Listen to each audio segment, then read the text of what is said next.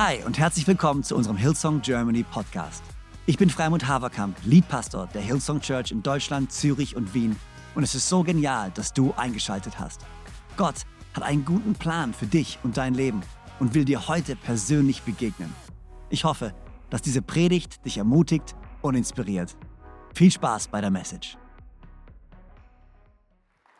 Einen wunderschönen guten Morgen, geht's euch gut? Ein Riesenhallo nach Düsseldorf, nach München, nach Zürich, nach Wien. Kann man aus Konstanz? Können wir einen großen Applaus geben? An alle unsere Locations. Ich bin froh, in Konstanz zu sein. Der Nabel der Welt. Sowieso, oder? Ist irgendjemand froh, in Konstanz zu wohnen, hier in Konstanz? Die anderen Locations, würde irgendjemand von euch gerne in Konstanz wohnen? Ja, ich sehe ich seh die vielen Hände, die hochgehen.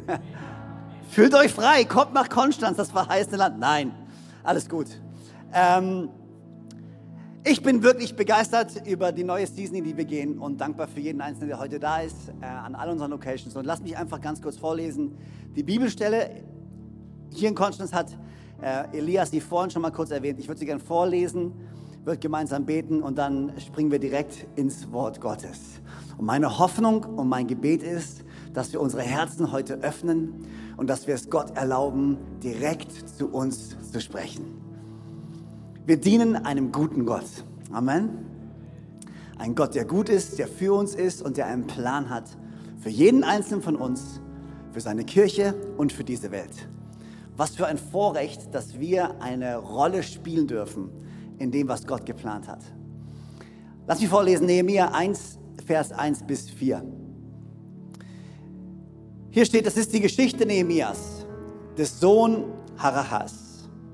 Es geschah im Monat Kislev des 20. Jahres, als ich in der Festung Susa war, da kam Hanani, einer meiner Brüder, mit einigen Männern aus Juda.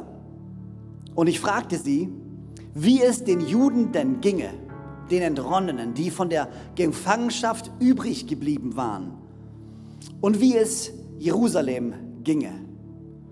Und sie sprachen zu mir, die übriggebliebenen sind von der Gefangenschaft, die sind dort in der Provinz in großem Unglück und Schmach. Die Mauern Jerusalems sind zerbrochen und seine Tore mit Feuer verbrannt. Als ich aber diese Worte hörte, als ich aber diese Worte hörte, setzte ich mich nieder und weinte und trug Leid tagelang. Ich liebe diese Übersetzung. Ich glaube, es ist Luther 17. Und ich trug Leid tagelang und fastete und betete vor dem Gott des Himmels. Als ich aber diese Worte hörte, setzte ich mich nieder und weinte und ich trug Leid tagelang. Und ich fastete und betete vor dem Gott des Himmels. Und Gott, ich danke dir, dass du hier bist. Danke für dein Wort. Danke, dass wir uns die nächsten paar Minuten nehmen dürfen, um von dir zu hören. Und ich bete mehr als alles andere, dass du unsere Herzen öffnest, dass wir empfangen können, was du geplant hast, für uns zu empfangen. Danke, dass egal worüber wir sprechen, Sobald wir dein Wort predigen, werden wir ermutigt und werden wir gestärkt.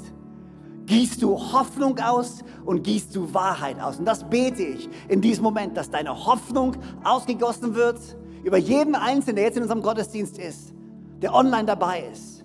Dass du stärkst, wieder aufbaust, ermutigst, dass dein Geist in uns aufsteht und wir auch aufstehen können mit ihm.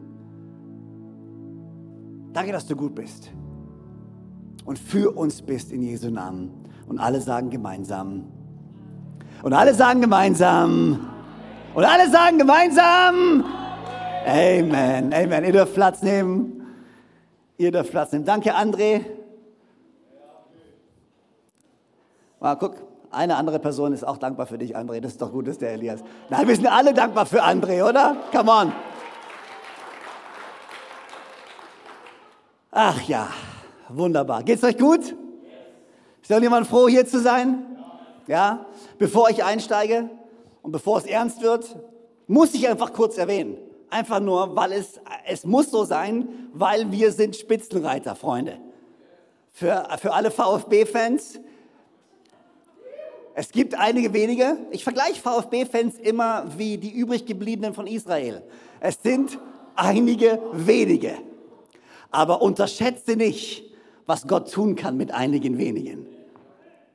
Ist irgendjemand hier, dem Fußball total egal ist? Ich weiß, ihr müsst euch, ja, ja, ich weiß. Ihr streckt nie eure Hände, immer nur wenn ich sage, wem ist Fußball egal. Dann, dann macht ihr mit. Meine Güte. Alright, wenn du Notizen schreibst, und ähm, sorry, wenn ich kurz nochmal über Fußball gesprochen habe, aber wir wollen, wir wollen den Moment jetzt ernst nehmen. Ähm, und ich will wirklich was teilen, was, was Gott mir aufs Herz gelegt hat für heute.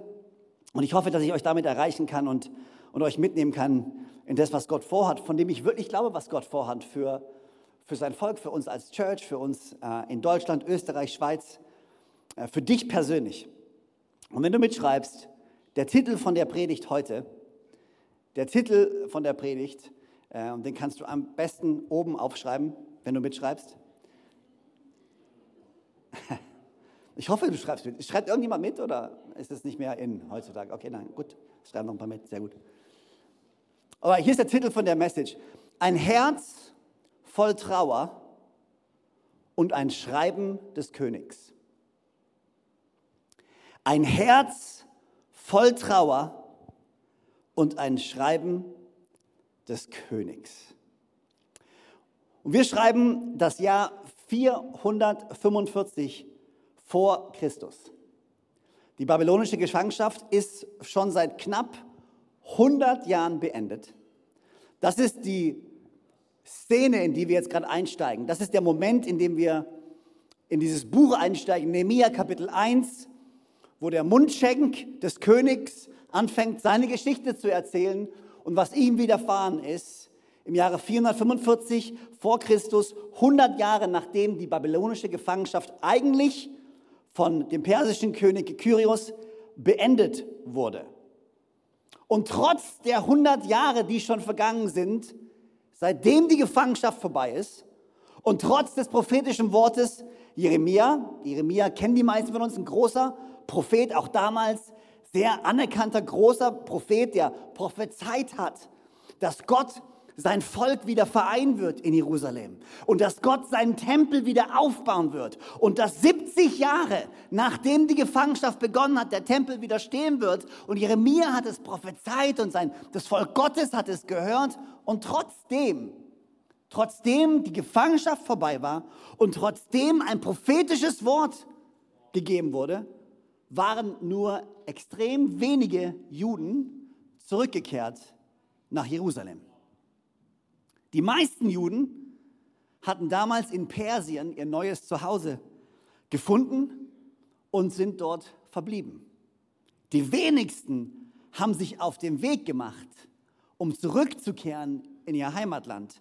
Die wenigsten haben die Reise ins Ungewisse auf sich genommen, um Gott zu folgen und Teil zu sein von dem, was Gott tun möchte. Und lass mich ganz kurz hier innehalten und einfach nur ganz kurz was einschieben, was überhaupt eigentlich gar nicht zu meiner Predigt gehört. Aber ich kann nicht über diesen Text hinweggehen, ohne diesen Punkt zu machen. Manchmal bauen wir unser Zuhause an einem Ort, den Gott wirklich nur als Zwischenstopp für uns geplant hatte.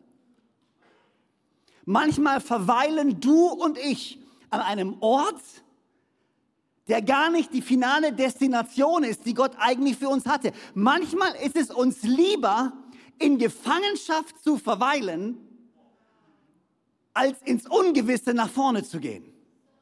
Lass mich es nochmal sagen. Manchmal ist es uns lieber, in Gefangenschaft zu verweilen, weil ich, ich weiß, ich bin gefangen. Ich weiß, ich bin vielleicht abhängig. Ich weiß, da ist eine Enttäuschung, die mein Leben immer noch dominiert. Ich weiß, da ist eine Verletzung, die mich immer noch beschäftigt. Aber lieber bleibe ich hier, weil wenigstens weiß ich, was mich erwartet. Lieber bleibe ich hier, auch wenn ich weiß, es ist eigentlich nicht der Ort, an dem Gott mich haben möchte, aber den Weg zu gehen, Gott nachzufolgen, da sind große Risiken, die auf mich warten.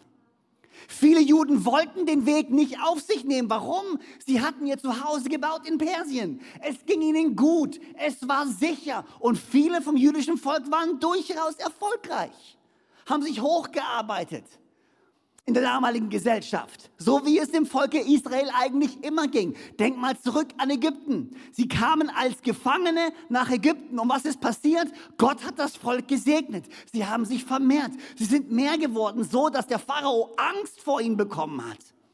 Lass mich dir sagen, an dem Ort deiner Gefangenschaft, an dem Ort deines Leidens kann Gott dich immer noch segnen und Gott fordert dich heraus, nicht da zu bleiben, wo du jetzt gerade bist, sondern den Schritt zu gehen in das Ungewisse.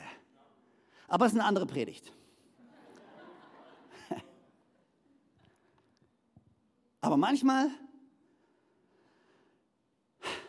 fordert Gott uns wirklich heraus, den sicheren Rahmen, den wir uns geschaffen haben, zurückzulassen und Risiken einzugehen, in dem Wissen, dass auch wenn ich hinaustrete im Glauben, ich in einem Glauben hinaustrete, dass ich einem Gott folge, der gut ist und der für mich ist und der einen guten Plan hat und der mich nicht loslassen wird, auch wenn ich meinen sicheren Hafen verlassen werde. Das ist krass. Du musst dir vorstellen, die, die Juden wurden verschleppt aus Jerusalem, in Gefangenschaft genommen in Babylonien. Und es ging ihnen nicht gut. Und sie waren, der Tempel war nicht mehr da. Sie konnten nicht mehr opfern. Sie konnten all das nicht mehr tun. Sie konnten ihrem Gott nicht mehr dienen, so wie sie es eigentlich wollten. Aber es ist erstaunlich, wenn die Zeit vergeht, wie schnell man sich an Dinge gewöhnt. Und dann kommt der König Kyrios und er ruft aus, die Gefangenschaft ist vorbei. Und nicht nur, dass er sagt, die Gefangenschaft ist vorbei, er sagt, ich sende euch zurück, um das Haus Gottes wieder zu bauen. Ich sende euch zurück, um den Tempel wieder aufzubauen. Und ich gebe euch alles, was ihr braucht, um diesen Tempel zu bauen. Und trotzdem gingen nur einige wenige.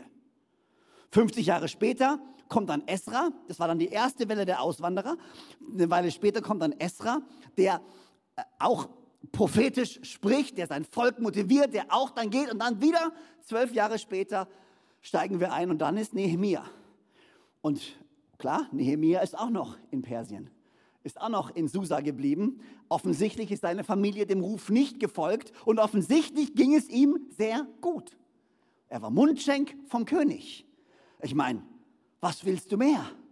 Seine Familie ist sicher, seine Zukunft ist sicher, er hat einen Status, er hat Anerkennung, es geht ihm eigentlich gut und er geht durch seinen normalen Alltag und dann passiert auf einmal das. Sein Bruder kommt zurück und berichtet ihm von etwas. Berichtet ihm von seinem Volk, von Jerusalem, wie es ihm geht dort. Und etwas passiert, mit dem Nehemia nicht gerechnet hat. Nehemia 1, Vers 4. Als ich diese Worte hörte, setzte ich mich nieder und weinte. Mein Herz war gebrochen, voller Schmerz, tagelang. Und ich fastete und betete vor dem Gott des Himmels. Nehemia wird aus seinem sicheren Alltag gerissen. Er hört, wie es seinem Volk geht, wie es der Stadt Gottes geht. Er wird konfrontiert mit der Realität Jerusalems und diese Realität trifft ihn tief. Und ich frage mich, welche Nachrichten treffen dich noch tief? Welche Nachricht musst du bekommen und von wem, dass dein Herz bewegt wird, dass dein Herz traurig wird, dass du wütend wirst, dass in dir wie ein gerechter Zorn aufkommt, der sagt, das darf einfach nicht sein. Gibt es noch Dinge in deinem Leben, die dich bewegen? Oder bist du so stoisch unterwegs, dass es nichts mehr gibt, was dich aus der Fassung bringt. Ich kann mich erinnern, ich war mit Biju unterwegs. Biju ist der Leiter von Vision Rescue, eine von diesen Hilfsorganisationen, einer von unseren Partnern, die wir unterstützen mit diesem Opfer. Und ich war mit ihm unterwegs und wir haben gesprochen und er hat mir die Geschichte erzählt, wie er in Indien unterwegs war und er am Stadtrand entlang gelaufen ist. Und da ist so ein Fluss und da sind ganz viele Brücken und direkt am Fluss, da wohnen die ganzen Reichen, weil da ist die Aussicht. Und er ist langgelaufen mit einem Freund von ihm und ein Freund von ihm hat die, hat die ganzen Häuser von den reichen Menschen gesehen. Und sein Freund sagte zu ihm, das macht mich wütend. Mich macht es so wütend, diese Reichen zu sehen, die so viel Häuser haben, die so viel Geld haben, die in ihrem Luxus leben. Und Bijou dreht sich um zu ihm und sagt, das macht mich nicht wütend. Was mich wütend macht, ist, die Waisenkinder zu sehen, die Hungrigen zu sehen, die dort unter der Brücke schlafen. Das ist, was mich wütend macht. Das ist, was mich sauer macht. Und er hat es gesehen und es hat ihn bewegt, etwas zu starten, etwas zu veranlassen, dass jetzt Tausenden von Kindern regelmäßig geholfen wird. Aber es beginnt mit einem Herz, was sich bewegen lässt. Wofür wird dein Herz noch bewegt? Lässt du es zu, dass Gott dein Herz noch bewegt oder bist du eher so durchschnittlich unterwegs? Wir starten heute unsere Herz- und Haus-Season. Bereits zum 16. Mal, Freunde, machen wir das. Und ich habe mir überlegt, so 16, 16. 16. Ist da irgendeine biblische Zahl? Ist da irgendwas, was ich daraus irgendwie drehen kann oder irgendwas, was ich irgendwie Tolles machen kann? Aber ich habe echt, vielleicht bist du ja da und du bist ein Theologe und du kannst mir sagen, was die Zahl 16 für eine großartige Bedeutung hat. Ich habe nichts gefunden. Aber hier ist die Sache. Es ist egal, ob wir es zum ersten Mal machen, zum fünften Mal, zum siebten Mal, zum sechzehnten Mal. Wir tun etwas, zu dem uns Gott berufen hat, nämlich sein Haus zu bauen, nämlich unser Herz bewegen zu lassen für die Dinge, für die sein Herz bewegt wird. Wir tun etwas. Etwas, in dem wir Gott erlauben wollen, unser Herz zu erreichen, unser Herz zu bewegen. Das wünsche ich mir, dass in dieser Zeit ein gewisser gerechter Zorn in uns wieder entbrennt. Albert Einstein hat mal gesagt, die Welt wird nicht bedroht von den Menschen, die böse sind, sondern von denen, die das Böse zulassen. Lass mich es nochmal sagen. Die Welt wird nicht bedroht von den Menschen, die böse sind, sondern vielmehr von denen, die das Böse zulassen. Freunde, ich glaube, Gleichgültigkeit ist der größte Widersacher Gottes. Der Feind versucht uns an den Punkt zu bringen, an dem wir so sehr mit uns selbst beschäftigt sind dass wir gar keinen Blick mehr haben für die Dinge und für die Menschen um uns herum. Er versucht uns an den Punkt der Resignation zu bringen, wo wir sagen, was können wir denn schon tun? Ich weiß, da ist Unrecht und ich weiß, da ist Unheil und ich weiß, da geht es Menschen nicht gut und ich weiß, unsere Gesellschaft braucht das Evangelium und braucht die Wahrheit und braucht diese Heilung von Gott. Aber was kann ich schon tun? Aber darf ich dir sagen, unterschätzt niemals, was Gott tun kann mit einigen wenigen. Come on, dreh dich kurz zu deinem Nachbarn um und sag, unterschätzt Gott nicht. Come on, werdet laut, dreh zu deinem Nachbarn um und sag, unterschätzt Gott nicht. Unterschätzt niemals die Kraft eines bewegten und fest entschlossenen Herzens. Nehemiah wurde wachgerüttelt. Und das ist mein Gebet für diese Zeit, in die wir jetzt gehen, dass wir wachgerüttelt werden, dass Gott uns wachrüttelt. Ich glaube nach wie vor, dass Gott uns berufen hat, dass Gott dich berufen hat, dass Gott mich berufen hat, dass Gott unsere Church berufen hat, einen Unterschied zu machen in dieser Welt, in unserem Land, in den Städten, in denen wir sind. Ich glaube, dass wir etwas in dieser Welt bewegen sollen. Ich glaube, dass wir Hoffnung bringen sollen, die gute Nachricht von Jesus verkünden sollen, Menschen zu Hause willkommen heißen sollen. Das ist unsere Vision, das ist unser Traum. Und ja, Natürlich, wir wurden ein bisschen gerüttelt und wir wurden ein bisschen geschüttelt und wir wurden geläutert und Dinge sind passiert. Aber weißt du was? Was ich festgestellt habe, wenn Gott Menschen erschüttert, dann niemals, um sie zu zerstören und dann liegen zu lassen. Was ich festgestellt habe, ist, wenn Gott Menschen erschüttert, dann nur, um das, was nicht fest ist, zu lösen, um das, was nicht von ihm ist, loszuwerden, damit er sie dann wieder aufbauen kann, neu aufbauen kann, zu etwas Größeren aufbauen kann. Freunde, ich weiß, da laufen viele rum, die sagen, okay, das war's dann mit der Hillsong Church. Aber ich sage dir, Gott ist noch längst nicht fertig mit der Hillsong Church, weil es geht gar nicht um die Hillsong Church, es geht um seine Kirche. Und darf ich euch wirklich ermutigen, egal in welchem Campus ihr gerade sitzt, vielleicht denkst du, ja Mensch, wir hatten mal so eine Vision und wir hatten mal einen Traum und wir dachten, Gott möchte uns benutzen. Weißt du was? Gott möchte uns immer noch benutzen. Weil Gott geht es gar nicht um uns und um den Namen, der über der Tür steht. Gott geht es um die Menschen, die ihn brauchen. Die gute Nachricht von Jesus muss verkündet werden. Menschen müssen ihn kennenlernen, neue Hoffnung bekommen. Deswegen ist Gott noch nicht fertig. Und deswegen habe ich großen Glauben. Großen Glauben, dass Gott erneut unsere Herzen bewegen kann. Jetzt ist nicht die Zeit gekommen für uns. Lass mich das sagen. Jetzt ist nicht die Zeit gekommen für uns zu resignieren, langsam zu machen, uns mit dem Status quo zu begnügen, uns zufrieden zu geben mit dem, was wir jetzt gerade haben. Jetzt ist die Zeit gekommen, erneut aufzustehen, Anlauf zu nehmen, unser Herz von Gott wachrütteln zu lassen, und zwar für die Dinge, die ihm wichtig sind.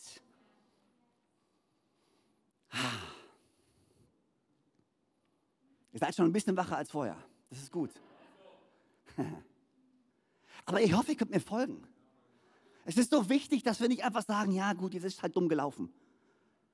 Nein, Gott schreibt immer noch seine Geschichte. Er schreibt seine Geschichte mit Jesus seit 2000 Jahren. Wir sind nicht die erste Gemeinde, wir sind nicht die letzte Gemeinde. Gott ist am Wirken und wir dürfen Teil davon sein. Die Frage ist, wollen wir Teil davon sein? Trauen wir uns noch groß zu träumen? Trauen wir noch unser Bestes zu geben? Trauen wir noch ein Leben zu leben, welches bereit ist, den Preis zu bezahlen? so witzig, hab, ich, ich, ich folge, also ich meine, ich habe ja so eine Hass-Liebes-Beziehung mit Instagram. Ist irgendjemand mit mir? Also ganz ehrlich, Social Media ist so on, off, mag ich, mag ich nicht. Soll ich was machen? Ja, nee, kein Bock mehr. Also ganz ehrlich. Und ich folge so einem Account und das ist so ein, das ist so ein Account und ich habe den gestern Abend, ich hatte die Predigt vorbereitet und habe gestern Abend da, da, da, das mir angeschaut und dann ging es darum um persönlichen Erfolg. Persönlicher Erfolg. Und dann steht da, diese sechs Dinge musst du machen. Und da stand dann drin, du musst bereit sein, den Preis zu bezahlen. Du musst bereit sein, konstant an etwas zu arbeiten. Du musst bereit sein, Disziplin zu haben. Du musst bereit sein, mehr zu tun, als der durchschnittliche Mensch tut. Und dann, und ich denke mir so, wow, und Leute, Millionen von Menschen folgen denen und finden die Message großartig. Aber dann kommen wir in die Kirche und dann so, ja, nö, bei uns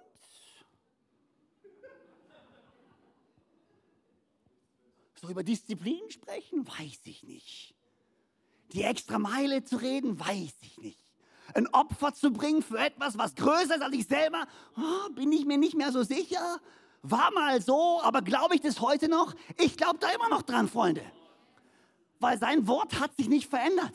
Jesus Christus hat gesagt, Paulus hat es wiederholt, wir müssen unser Kreuz auf uns nehmen täglich, einen Preis bezahlen, ein Opfer bringen, damit sein Haus gebaut wird, damit die Botschaft von Jesus rausgeht. Es geht darum, uns selbst zu verleugnen und ihm nachzufolgen. Das war immer die Message, das wird immer die Message bleiben, ob wir es mögen oder nicht. Ach ja.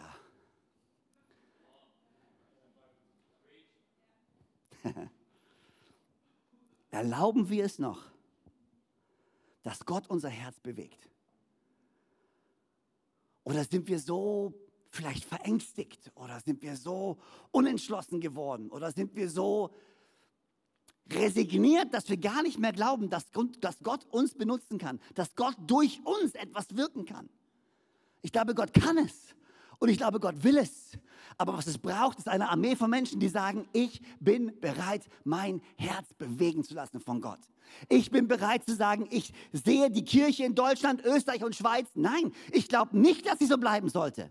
Und ich rede nicht nur von unserer Kirche. Ich rede von der Kirche von Jesus Christus. Wir waren jetzt letzte Woche, vor zwei Wochen, glaube ich, auf der Bundeskonferenz vom BFP. Und ich habe es geliebt. Unser Präsident, der Friedhelm Holthäus, hat eine, hat eine Mission, eine Vision ausgerufen, dass wir in den nächsten zehn Jahren bis zum Jahr 2033 in Deutschland und international 2000 Gemeinden gründen wollen, Freunde. 2000 Gemeinde gründen. In Deutschland alleine 513 Gemeinden. Das ist die Vision, die wir haben. Wir wollen Gemeinden gründen als BFP. Und ich denke mir, da will ich mich reinlehnen. Wir brauchen nämlich viele Gemeinden in vielen Städten, weil wir haben so viele Menschen, die Jesus Christus noch nicht kennen, die einen Ort brauchen, die ein Zuhause brauchen, die eine Family brauchen. Jetzt ist nicht die Zeit für uns zu sagen, ja, vor Corona hat alles, war alles gut. Aber jetzt nach Corona, die Menschen haben sich geändert. Keiner will mehr kommen. Keiner will mehr was machen. Alle sind mit sich selbst beschäftigt. Und ja, das stimmt. Das mag sein, dass sich die Generation verändert. Das mag sein, dass sich die Menschheit verändert. Das mag sein, dass sich die Gesellschaft verändert. Das stimmt. Aber die Botschaft von Jesus Christus ist dieselbe geblieben. Wir sind keine Opfer von der Gesellschaft, von der wir ein Teil sind. Wir sind kein Opfer von dem Zeitgeist, der da draußen gerade. Hey, Die Gemeinde gibt es seit 2000 Jahren. Ich weiß, ich arbeite den Punkt gerade richtig ab, aber ich will, dass wir das verstehen. Die Gemeinde gibt es seit 2000 Jahren. Glauben wir wirklich, die Zeit, in der wir jetzt leben, ist die schlimmste Zeit, die die Gemeinde jemals erlebt hat? Im Ernst nicht. Dann sollten wir nicht so tun. Dann sollten wir Gas geben, Freunde und sagen, trotz des Zeitgeistes und trotz des Individualismus und trotzdem, ich schaue auf mich und was ich mache, deswegen, gerade deswegen sind wir kontra zu der Gesellschaft. Passen wir uns nicht an, sondern bieten einen Gegenpol an, bieten einen anderen Weg an, bieten eine andere Botschaft an. Es ist großzügiger zu geben als zu nehmen. Was soll ich sagen? Gott hat schon immer sein Haus gebaut mit Menschen, deren Herzen er bewegt hat. Gott hat schon immer sein Haus gebaut mit Menschen, deren Herz er bewegt hat. Ich habe mir die Geschichte von Nehemiah durchgelesen und hier steht, und sein Herz wurde bewegt und weil sein Herz bewegt wurde, ging er nach Jerusalem und er fing an, die Stadt wieder aufzubauen. Und da habe ich festgestellt, warte mal, Nehemiah war ja nicht der Erste, weil wie gesagt, Kyrios 100 Jahre vergangen, was haben die davor gemacht? Und dann lese ich im Buch Esra. Esra kommt vor Nehemia, Esra Kapitel 1. Und das war ja die zweite oder die erste Welle, die gegangen ist. Und hier steht die zweite, sorry. Und hier steht, da machten sich auf die Häupter der Sippen aus Juda, Esra 1, Vers 5. Da machten sich auf die Häupter der Sippen aus Juda und aus Benjamin und die Priester und Leviten und alle, deren Geist Gott erweckt hatte, hinaufzuziehen und das Haus des Herrn in Jerusalem zu bauen. Es machten sich auf alle, deren Geist Gott erweckt hatte. Eine andere Übersetzung sagt, alle, deren Herz bewegt wurde und dessen Geist willig war. Gott arbeitet immer mit Menschen, deren Herz bewegt und deren Geist willig ist. Und ich habe hab die Worte gelesen und ich dachte mir so, Freimut, da hast du doch schon mal drüber gepredigt. Ich wusste nicht genau wann, ich wusste nicht genau wo, aber ich habe doch diese Worte, deren Herz bewegt und deren Geist willig war, die habe ich doch schon mal gehört. Und dann bin ich zurückgegangen, ziemlich am Anfang vom Alten Testament, Exodus. Könnt ihr euch erinnern, Mose kriegt den Auftrag von Gott, eine Stiftshütte zu bauen und er teilt seinen Plan mit dem Volk. Er hat alle, an, alle zusammengerufen und hey, wir bauen jetzt eine Stiftshütte. Wir bauen einen Ort, wo Gott weilen kann, damit wir mit ihm eine, eine Beziehung haben können, damit er in seiner Gegenwart kommen kann und er hat die alle motiviert und dann lesen wir in Exodus 35, Vers 20 und 21 und die ganze Gemeinde der Kinder Israel ging von Mose hinweg und sie kamen. Ein jeder, den sein Herz trieb und ein jeder, der willigen Geistes war und brachte das Hebopfer Jahwes für das Werk des Zeltes der Zusammenkunft und für all seine Arbeit und für die heiligen Kleider. Wow, bei der ersten Stiftshütte, als Mose gerufen hat, schon dort haben nicht alle mitgemacht, sondern die, deren Herz bewegt und deren Geist willig war. Die Gefangenschaft zurück nach Jerusalem, nicht alle sind gegangen, aber die, deren Herz bewegt und deren Geist willig war, von Gott erweckt war. Mein Gebet ist es, dass wir zu denen gehören, deren, dessen Herzen bewegt und deren Geist erweckt wird von unserem Gott, um das Werk zu tun, zu dem er uns berufen hat, nämlich sein Haus zu bauen. Sein Haus zu bauen seine Kirche zu bauen. Im Alten Testament der Tempel repräsentiert Gottes Heiligtum, repräsentiert seine Gegenwart. Und jetzt, im Neuen Testament, ist die Kirche der Ort, wo Gott in seiner Gegenwart kommt, wo Gott durch seine Gegenwart wirkt. Wir sind der Tempel Gottes. Du und ich, und ich rede nicht über einen Ort, ich rede nicht über eine Organisation, ich rede über dich und über mich. Das, was damals der Tempel war, was damals die Stiftshütte war, das sind jetzt du und ich. Lebendige Bausteine, durch die Gott seine Gegenwart bringen möchte in diese Welt. Epheser 1, Vers 21 bis 23. Hier steht, damit steht Christus jetzt hoch über allen Mächten und Gewalten, hoch über allem, was Autorität besitzt und, aus, und Einfluss ausübt. Er herrscht über alles, was Rang und Namen hat, nicht nur in dieser Welt, sondern auch in der zukünftigen. Ja, Gott hat ihm alles unter die Füße gelegt und er hat ihn, den Herrscher über das ganze Universum, zum Haupt der Gemeinde gemacht. Sie ist sein Leib und er lebt in ihr mit seiner ganzen Fülle, er, der alles und alle mit seiner Gegenwart erfüllt. Wow. Und so wie Nehemia und so wie bei Esra und so wie bei Mose, so bete ich, dass Gott unsere Herzen aufrüttelt. Dass wir uns nicht zufrieden geben mit dem, was wir sehen, sondern dass in uns ein heiliger Zorn entsteht, wenn wir unsere Länder sehen, in denen wir leben. Wenn wir den Zustand der Kirche sehen, von der wir ein Teil sind. Und ich rede nicht nur von der Hillsong Church, ich rede von der Kirche. Ich bete, dass Gott in uns einen willigen Geist findet und wir sein Werk fortführen können, sein Reich bauen können. Alles beginnt mit einem Herz, das bewegt wird. Darf Gott dein Herz noch bewegen? Darf Gott dein Herz noch bewegen? Erlaubst du es ihm noch oder hast du irgendwo den Schutzwall aufgebaut? Weil du warst mal leidenschaftlich. Du warst mal begeistert. Aber jetzt Obacht, Obacht. Ja, nicht zu begeistert werden wieder. Ja, nicht zu froh werden wieder. Weil es könnte ja das sein, dass mal irgendwann wieder was schief läuft und dann hatten wir wieder Hoffnung und dann hatten wir wieder Freude und dann werden wir wieder enttäuscht. Willkommen im Leben. Wenn du willst, dass ich hier stehe und dir sage, in deinem Leben wird nie mehr was schiefgehen, tut mir leid, kann ich dir nicht sagen. Aber was ich dir sagen kann, ist, dass egal was in deinem Leben passiert und egal was um dich herum passiert, Gott dir trotzdem Freude verspricht für dein Leben, trotzdem Hoffnung verspricht für dein Leben. Und wir als Kirche, wir sollten freudig sein. Und dann höre ich immer, ja, wir müssen Buße tun. Wir müssen Buße tun. Und ja, das stimmt. Wir müssen Buße tun. Wir alle sollten ein ständiges, bußbereites Herz haben. Stetig, um zu sagen, Gott, wir wollen besser werden. Wir haben es wieder mal nicht geschafft. Aber weißt du, wenn du das Wort Buße nachschlägst in der Bibel und wenn du das Wort Buße studierst in seinem Wort, weißt du, mit welchem anderen Wort Buße ständig gepaart kommt? Buße geht einher mit Freude.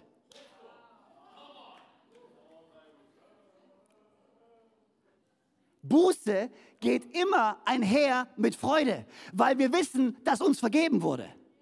Wir manchmal nehmen dieses Wort Buße und wir fangen an, uns um uns selbst zu reden. Oh, ich bin so schlecht. Und oh, war das furchtbar. Und ich habe Fehler gemacht. Und oh Gott, es tut uns so leid. Es tut uns so leid. Oh, und wir fangen an, depressiv zu sein und religiös zu werden. Wir müssen wieder Buße tun. Welche Fehler habe ich heute gemacht? Und, oh, ich bin so schlimm. Das ist nicht die Vorstellung von biblischer Buße. Buße ist, ich weiß, ich bin ein Sünder. Aber ich weiß, Gottes Gnade ist mehr als genug für mich. Ein wahres, bußbereites Herz ist ein Herz voller Freude, voller Erwartung. Man, wir wissen, wir haben Fehler gemacht, aber wir glauben, Gott ist immer noch da. Seine Gnade ist immer noch genug und er hat einen Plan für dich und für mich und für uns. Lasst uns unser Herz wieder bewegen und erfüllen mit Gottes Freude. Gottes Freude, die kommt von einem Herz, was sagt, ich vertraue dir. Was wollen wir denn erreichen? Lass mich mal ganz kurz ein bisschen spezifisch werden. Einfach nur, um euch mit euch zu teilen, was uns auf dem Herzen liegt. Und dann bin ich auch schon bald fertig. Ist es okay? Darf, darf ich teilen mit euch ein bisschen was? Ihr habt es gerade eben in dem Video schon gehört. Aber hier sind drei Sachen, die ich einfach auf dem Herz hatte in der Vorbereitung, die ich mit euch teilen möchte. Drei Dinge, die wir tun wollen, von denen wir träumen, von denen wir glauben, dass wir berufen sind, die wir umsetzen wollen. Nicht nur im nächsten Jahr, sondern die nächsten 15, 20 und 30 Jahre. Aber hier ist, was wir wollen. Hier ist der erste Punkt. Alle sagen mal ganz kurz erstens. Helft mir zu predigen, okay? Erstens. Danke. Ähm, erstens, wir wollen die aktuellen, unsere aktuellen Campusse, die wir jetzt gerade haben, die fünf Stück, die wir haben, hier in Konstanz, in Düsseldorf, in München, in Zürich und in Wien. Diese fünf Campusse, die wir haben, die wollen wir stärken und die wollen wir aufblühen sehen im Namen von Jesus. Diese Campus, die wir jetzt gerade haben, die wollen wir stärken und die wollen wir aufblühen sehen. Was bedeutet das? Wir wollen super starke Sonntagsgottesdienste sehen, in denen Menschen zum Glauben kommen. Das ist mein Traum. Ich will, ich träume davon, dass dein Haus voll ist, dass dein Haus gefüllt ist von denen, die feiern, was Gott getan ist, hat und von denen, die zum allerersten Mal da sind, weil irgendjemand sie eingeladen hat. Ich wünsche, dass unsere Häuser voll sind. Und ja, da dürfen ruhig auch mal Schlangen vor dem Foyer sein. Schlangen ist nichts Schlechtes. Kann irgendjemand am Ende dazu sagen? Kurzer, ganz kurz nur. Ich träume davon, dass unsere Gottesdienste gefüllt sind. Von Menschen, die sagen, weißt du was? Ich habe die ganze Woche drauf gewartet, am Sonntag wieder in die Church zu kommen. Ich habe die ganze Woche drauf gewartet, mich mit meiner Familie wieder zu vereinen, gemeinsam Gott zu preisen, von seinem Wort zu lernen, ermutigt und gestärkt zu werden, um dann wieder rauszugehen in meine Woche, um gestärkt zu werden, voller Hoffnung zu sein. Ich konnte es kaum erwarten, am Sonntag wieder in die Kirche zu gehen. Ja, wir wollen keine Event-driven Church sein, aber der normale Sonntag Gottesdienst, Freunde, ist kein Event. Das, können wir da wieder ein bisschen, bisschen uns, uns, uns, uns wieder der Wahrheit anpassen. Ein Sonntag Gottesdienst ist kein Event. Das ist, wo Gottes Familie zusammenkommt, um ihm zu feiern, um ihm die Ehre zu geben, um ihm zu dienen und um andere Menschen willkommen zu heißen. Deswegen, wir dürfen ruhig wieder sagen, wo findest du mich am Sonntag? In der Church. Wenn du wissen willst, wo ist Freimut? Irgendwo in der Church wirst du mich treffen sonst nirgends. Und ich hoffe, das ist die Geschichte von den Leuten in unserer Church. Nicht, weil wir denken, oh, Gottesdienst, Attends, ich muss in die Church gehen, weil sonst äh, ruft mich mein Kleingruppenleiter wieder an und fragt, wo ich war. Oder irgendjemand. Äh, ja. Und hoffentlich ruft dich dein Kleingruppenleiter an und fragt, wo du warst. Aber nicht, damit eine Person mehr einfach nur hier sitzt, sondern weil wir wirklich daran glauben, in sein Haus zu gehen, ihn gemeinsam anzubeten mit seiner Familie. Das wird dich stärken, das wird dich ermutigen. Ich will immer noch. Ein volles Haus, Freunde. Gebäude, die platzen, weil so viele Leute kommen. Davon träume ich. Ich träume, dass wir ein Umfeld kreieren in unseren Campussen, wo Menschen ihre Gaben einbringen können. Wo Menschen erkennen, wow, Gott hat mir Gaben gegeben. Und ich kann die einbringen. Wie es im Petrusbrief steht, ein jeder diene dem anderen mit der Gabe, die Gott ihm gegeben hat. Du hast eine Gabe von Gott bekommen. Egal an welchem Campus du gerade bist. Komm mal, ich spreche zu dir Düsseldorf und ich spreche zu dir München und Zürich und Wien. Du, wenn du einfach nur da sitzt, Sonntag für Sonntag und dich nicht einbringst, lass mich dich ermahnen. Und ich meine es im wahrsten Sinn des Wortes. Du erfüllst nicht die Aufgabe, die Gott dir gegeben hat. Es sei denn, du nimmst deine Gabe und du fängst an, deinen Geschwistern zu dienen mit der Gabe, die Gott dir gegeben hat. Oh. Sorry, die Bibel sagt, das Wort Gottes ist da zu ermutigen und zu ermahnen. Also ich kann entweder das sagen, was ihr hören wollt, oder ich kann das sagen, was die Bibel sagt. Was wollt ihr? Ich weiß nicht. Und ich meine das total im Positiven, Freunde. Ich meine das so im Positiven. Wir haben uns so eine Sendung angeschaut. Äh, wie heißt die? Wie wird man 100 Jahre? Netflix. Ich werde nicht von Netflix bezahlt, aber musst du dir angucken. Wie wird man, wie wird man 100 Jahre? Und, äh, und die, die, die, da ist so ein Typ, der das, es gibt so diese blauen Zonen. Einige von euch kennen, wissen das bestimmt, die Gesundheitsfreaks unter euch. Blauen Zonen. Ähm, und damit ist nicht der Alkoholspiegel gemeint, äh, den jemand hat, okay? Oder den du noch hast von der gestrigen Hochzeit hier in Konstanz, keine Ahnung. Nein, aber und, und, und die haben quasi, der, der, der versucht so Faktoren, einzelne Faktoren rauszufinden, warum Menschen so lange leben. Und das ist so interessant zu sehen. also klar, hat viel mit Ernährung zu tun, hat viel mit Bewegung zu tun, aber ein großer Faktor ist ehrenamtliche Mitarbeit. Und er sagt, die Gruppen von Menschen, die sich engagieren für andere Menschen, die leben länger. Die Gruppen von Menschen, die Teil einer Gemeinschaft sind, die nicht alleine sind, sondern Teil einer Gemeinschaft, die leben länger. Und ich denke mir, Gott wusste es schon immer. Und wir tun so, als sei es die neueste wissenschaftliche Erkenntnis. Lest dir die Bibel durch. Da steht seit tausenden von Jahren, aber keiner hat es geglaubt. Und jetzt kommt so ein Freak und macht eine Netflix-Sendung und sagt, oh ja, ehrenamtliche Mitarbeit, wow. ist ja was ganz Neues. Noch nie gehört. Nein, ich träume davon, dass du deine Gabe nimmst, was auch immer das ist. Und diese Gabe, so, darf ich noch eine Sache sagen, dann werde ich freundlich wieder. Nur eine Sache. Nur, ein, nur eine Sache. Dann bin ich wieder, sagt es, was ihr wollt, okay? Nur eine Sache. Deine Gabe ist nicht da zu deiner Selbstverwirklichung.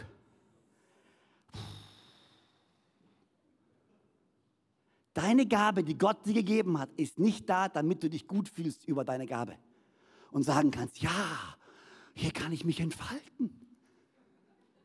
Ich wollte schon immer Tänzer werden. Und sonntags, come on, das ist doch der Moment. Ja, du darfst dich erfreuen. Okay, sorry, das war sehr egal. Du darfst dich erfreuen an der Gabe, die du hast, ist alles gut. Aber die Gabe, die du bekommen hast, hast du in erster Linie nicht für dich bekommen die hast du bekommen, um anderen zu dienen, aber so gut ist Gott. Wenn du anfängst, deine Gabe zu nutzen und anderen zu dienen, wird es dir besser gehen und dein Leben wird besser werden, weil du dich nicht nur um dich selbst drehst, sondern den Menschen um dich herum dienst. Come on. Dürfen wir wieder die Art von Kirche werden? Dürfen wir wieder von der Art von Kirche träumen, wo wir nicht am Sonntag kommen, uns hinsetzen und fragen, mal gucken, was er heute zu sagen hat? Und heute war das Lobpreisteam, aber tut, die waren aber ein bisschen dünn besetzt heute. Ja, dann wäre Teil vom Lobpreisteam, um Himmels Willen. Aber heute nur bei der Kaffee hat ein bisschen lang gedauert. Ja, dann fang an, Kaffee zu machen. Also die Kameraführung heute, da, da hat er rumgewackelt. Ja, dann geh ins Kamerateam. Also bei Citycare sollten wir aber echt mehr machen. Ja, dann geh ins Citycare-Team. Es ist erstaunlich zu hören, wie viele Leute rufen und schreien, wir brauchen es. Und dann machst du einen Aufruf und sagst, wollt ihr mitmachen? Und dann kommen zwei. Okay, ich habe gesagt, ich wollte wieder nett werden. Also, ich Aber ich versuche einfach nur, mein Herz zu teilen. Ich will, dass wir wieder geweckt werden, Freunde. Ich will, dass wir aufwachen und nicht mehr so schläfrig sind und so vorsichtig sind und so, ah, ich weiß, nein, Gott ist immer noch Gott, die Kirche ist immer noch Kirche. Er hat immer noch einen Plan und er will dich und mich nutzen als lebendige Bausteine, um sein Leib zu bauen und den Menschen zu dienen. Und das Evangelium von Jesus Christus zu verbreiten. Wir wollen unsere aktuellen Campusse stärken. Wir wollen sie aufblühen sehen. Wir wollen gesunde Gemeinschaften haben. Sei es in Age Groups, sei es durch Hangouts, sei es durch Kleingruppen, sei es durch Teams. Und wir wollen einen sozialen Unterschied machen. Ich bin so pumped, dass wir einen Schritt gehen können und dass wir hier in Konstanz so ein bisschen Pionierarbeit leisten können. Und wirklich, wir haben eineinhalb, 150 Prozentstellen angestellt, nur für Citycare. Und wir merken, wie Gott in Konstanz hier Türen aufmacht. Und ich bin begeistert. Und es wird noch viel mehr. Und das wünsche ich mir an jedem unseren Campussen. Ich wünsche mir lebendige Partnerschaften mit Hilfsorganisationen an jeden von unseren Campussen, wo wir sagen, wir unterstützen. Vielleicht haben wir nicht immer die Skill, aber wir haben die Manpower. Vielleicht haben wir nicht immer die Skill, aber wir haben Finanzen. Wir können helfen, wir können unterstützen, wir können geben, damit Menschen geholfen wird in Jesu Namen. Da, wo eine lebendige Gemeinde ist, sollte die Stadt es merken. Das wünschen wir uns. Die aktuellen Campus, in denen wir sind, Okay, die Uhr sagt, ich bin schon 2 Minuten 50 drüber. Das stimmt überhaupt nicht. Okay, ich muss mich beeilen. Ähm, unsere aktuellen Campus stärken. Zweitens, wir wollen Leiter, zwei, äh, sagen zweitens, aufpassen, wir wollen Leiter und Pastoren fortbilden und ausbilden. Das ist unser Traum. Wir wollen Leiter und Pastoren fortbilden und ausbilden. Alles steht und fällt mit fähigen Leitern und mit fähigen Pastoren. Und wir wollen uns investieren in deren Ausbildung, in deren Fortbildung. Und wir wollen Gefäße aufstellen. Ein Gefäß nach dem anderen, wo wir sagen, Gott, jetzt füll dieses Gefäß.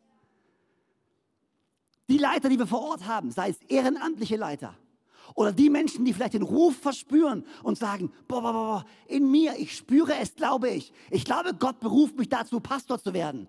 Dann wollen wir dir helfen, Pastor zu werden. Und dann wollen wir eine gute Ausbildung haben, wo du eine theologische Ausbildung kommst, eine praktische Ausbildung kommst und dann hineintreten kannst in das, was Gott für dich vorbereitet hat. Das ist mein Wunsch. Wir haben jetzt, glaube ich, gerade momentan acht oder neun sind es insgesamt Studenten, die gerade studieren, um Pastor zu werden, als Teil von unserer Church. Das ist großartig. Come on. Applaus an alle die, an alle unsere Studenten, an unseren Campussen. Wir glauben an euch und wir wollen uns in euch investieren und wir wollen euch helfen. Und ich glaube, da gibt es noch mehrere in unseren Churches. Da gibt es noch mehr Leiter, da gibt es noch mehr Pastoren, die irgendwo eine Berufung verspüren. Und ich will dir sagen, komm auf uns zu, rede mit deinem Campuspastor. Lass uns schauen, ob es wirklich der Ruf Gottes ist auf deinem Leben und dann lass uns gemeinsam irgendwie einen Weg finden. Und ich sage jetzt nicht, wir haben schon einen fertigen Plan und wir wissen, wie alles funktioniert. Das ist, ein, das ist ein Weg, der über die nächsten paar Jahre passieren wird. Aber wir wollen bereit sein. Ich will nie mehr in die Situation kommen, wo wir einen Mangel an Leitern haben. Die Ernte ist groß, sagt schon die Bibel. Aber die Arbeiter sind wenige. Dann lasst uns Arbeiter bauen, Freunde. Leute, die ein Herz haben und die die Ernte einfahren wollen. Wir wollen, dass unsere fünf Campus, die wir jetzt haben, aufblühen, aus allen Nähten platzen, Leute ihre Gaben bringen, Menschen sich jeden Sonntag für Jesus entscheiden, Kleingruppenleiter anfangen, Kleingruppen zu leiten, nach vorne gehen, wir in den Städten einen sozialen Unterschied machen. Zweitens, wir wollen Leiter und Pastoren fortbilden und ausbilden, die ehrenamtlichen Teamleiter, Kleingruppenleiter an unseren Campussen, die wollen wir schulen, besser schulen, besser ausbilden, euch helfen, zu besseren Leitern zu werden, damit wir uns kümmern können um die Menschen, die Gott uns anvertraut hat. Und dann drittens, alle sagen drittens. Und ich rede schnell. Ich habe gerade Speed zweimal. Kennst du das bei Spotify, wenn du irgendeinen Podcast und du kannst, ja, ich bin gerade auf zweimal. Drittens, und es ist echt so, das, da träume ich von, Freunde, immer noch. Wir wollen neue Gemeinden und wir wollen neue Campus gründen, Freunde. Damals, könnt ihr euch erinnern? Ich habe mal so eine Zahl genannt. Könnt ihr euch erinnern? Darf ich die mal vage wieder in den Raum stellen? Wir haben mal davon geträumt, 30 Campusse zu starten in den deutschsprachigen Ländern. Und ich glaube immer noch, wir können das tun. Ja, nicht alle sind sich sicher. Das ist okay.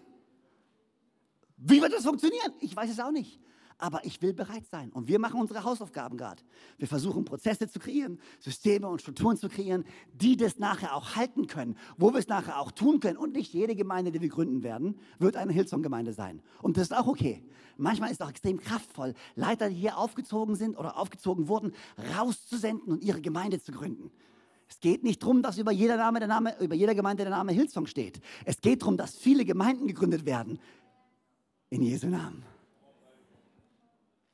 Ich sehe schon, ihr seid ein bisschen wacher als vorher. Mein Traum ist es, dass Gott unsere Herzen erneut aufweckt. Dass wir voller Vorfreude an einem Sonntag in die Kirche kommen, weil wir voller Erwartung sind, dass Gott Wunder tun wird, dass Gott etwas Neues tun wird, dass, dass wir, wir wollen gemeinsam Gott feiern und das, was er tut. Wir wollen, dass die Campusse aufblühen. Hey, darf ich dich ermutigen? Noch einmal, sei Teil davon. Wir können nur aufblühen, wenn du deinen Teil bringst. Und wir tun unser Bestes, unser absolut Bestes. Unsere Campuspastoren, unsere Campusteams sind solche Helden, wirklich, solche Helden. Die versuchen ihr absolut Bestes, um zu koordinieren, um zu planen, um, aber wir brauchen dich. Wir brauchen dich. Wir brauchen jeden Einzelnen, damit der Traum wahr werden kann. Und dann, jetzt komme ich zum Schluss. Der Titel von der Predigt war Ein Herz voller Trauer und ein Schreiben des Königs ein Herz voller Trauer und ein Schreiben des Königs. Und das ist mein letzter Punkt, ich verspreche es euch. Nehemiah 2, Vers 7 bis 9. Das ist kurz nachdem Nehemiah, sein Herz war gebrochen, er war tief bewegt. Und dann geht er zum König. Und ich sprach zum König, gefällt es dem König, so gebe man mir Briefe an die Statthalter jenseits des Euphrats dass sie mich durchziehen lassen, bis ich nach Juda komme.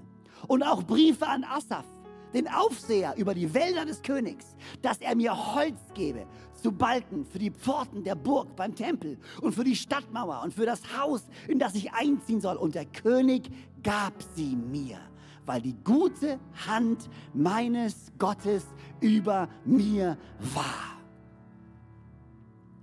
Ein gebrochenes Herz und die Autorität des Königs. Ein bewegtes Herz und die Autorität des Königs. Der Grund, warum Nehemia die Stadt bauen konnte, wann immer ein Feind kam und gesagt hat, hier kommst du nicht durch, den Brief des Königs gezückt. Ich handle nicht in meinem eigenen Namen. Ich handle im Namen des Königs. Und wann immer er nicht genug gehabt hat und alle gesagt haben, wir brauchen mehr, wir haben nicht genug, den Brief des Königs gezückt. Ich handle nicht in meinem eigenen Namen. Ich handle im Namen des Königs. Freunde, du und ich, wir sind nicht unterwegs in unserem eigenen Namen, sondern wir haben einen Auftrag bekommen von unserem König. Wir haben einen Auftrag bekommen von Jesus Christus selber, der König der Könige, der gesagt hat, geht hinaus in alle Welt und machet zu Jüngern alle Völker und lehret sie zu halten, was ich euch gelehrt habe, damit sie ewiges Leben bekommen. Das ist der Auftrag vom König. Und dann sagte er, in meinem Namen, Markus 16, in meinem Namen werden sie Dämonen austreiben. In meinem Namen werden sie Kranke heilen. Wir sind nicht unterwegs. Aufpassen, Filmzitat. In unserem Namen. Wir sind unterwegs im Namen des Herrn. Und damit meine ich nicht die Blues Brothers, Freunde.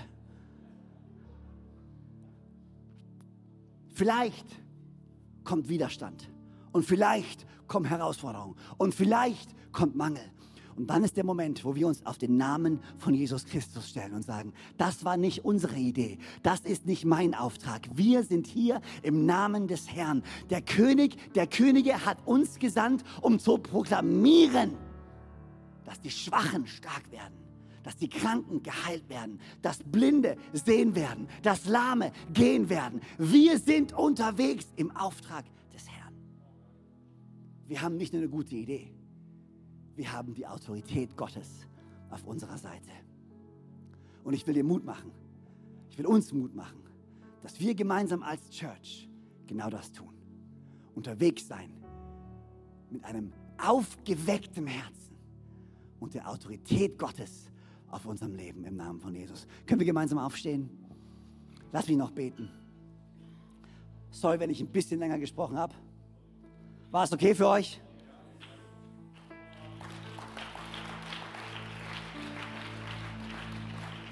Kann man an unseren Locations, können wir unsere Hände einfach vor uns ausbreiten?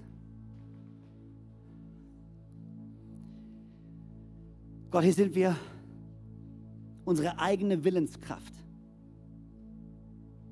wird nicht ausreichen, um das zu tun, zu dem du uns berufen hast. Unsere eigene Vision wird nicht ausreichen, um das zu tun, wozu du uns berufen hast berufen hast. Unsere eigene Kraft und Stärke wird nicht ausreichen, um das zu tun, wozu du uns berufen hast. Aber so stehen wir heute hier. Und erstens geben wir dir die Erlaubnis, unser Herz zu bewegen, unser Herz zu erschüttern, unser Herz voll Trauer zu geben für die Dinge, über die du, die, über die du selbst trauerst. Und dann bete ich für ein williges Herz, das bereit ist zu sagen, hier sind wir, hier bin ich, sende mich, sende mich, sende uns. Gott, hier sind wir mit der Geschichte, die wir nun mal haben. Und wir sagen dir, wir sind bereit, dein Haus zu bauen. Wir sind bereit, dein Werk zu vollbringen. Wir sind bereit, nicht nur auf uns zu schauen, sondern auf das, was du geplant hast. Wir wollen den Menschen dienen. Wir wollen unseren Städten dienen. Wir wollen unseren Geschwistern dienen. Wir wollen die Gaben, die wir empfangen haben, nutzen. Dir zur Ehre. Dir zur Ehre, Jesus. Herr, sende Erweckung. Nicht da draußen, sondern in unserem eigenen Herzen. Erlaube uns wieder zu träumen. Erlaube uns wieder mutig zu sein.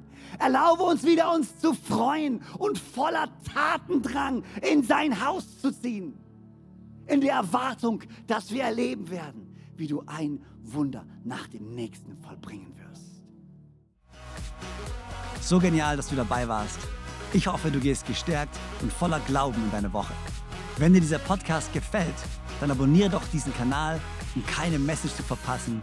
Und schau auch mal auf unserer Webseite hillsong.de vorbei. Dort findest du alle Infos zu unseren Gottesdiensten und so viel mehr. Natürlich findest du uns auch auf YouTube und Instagram. Hey, hab eine gute Woche, Gottes Segen, bis bald.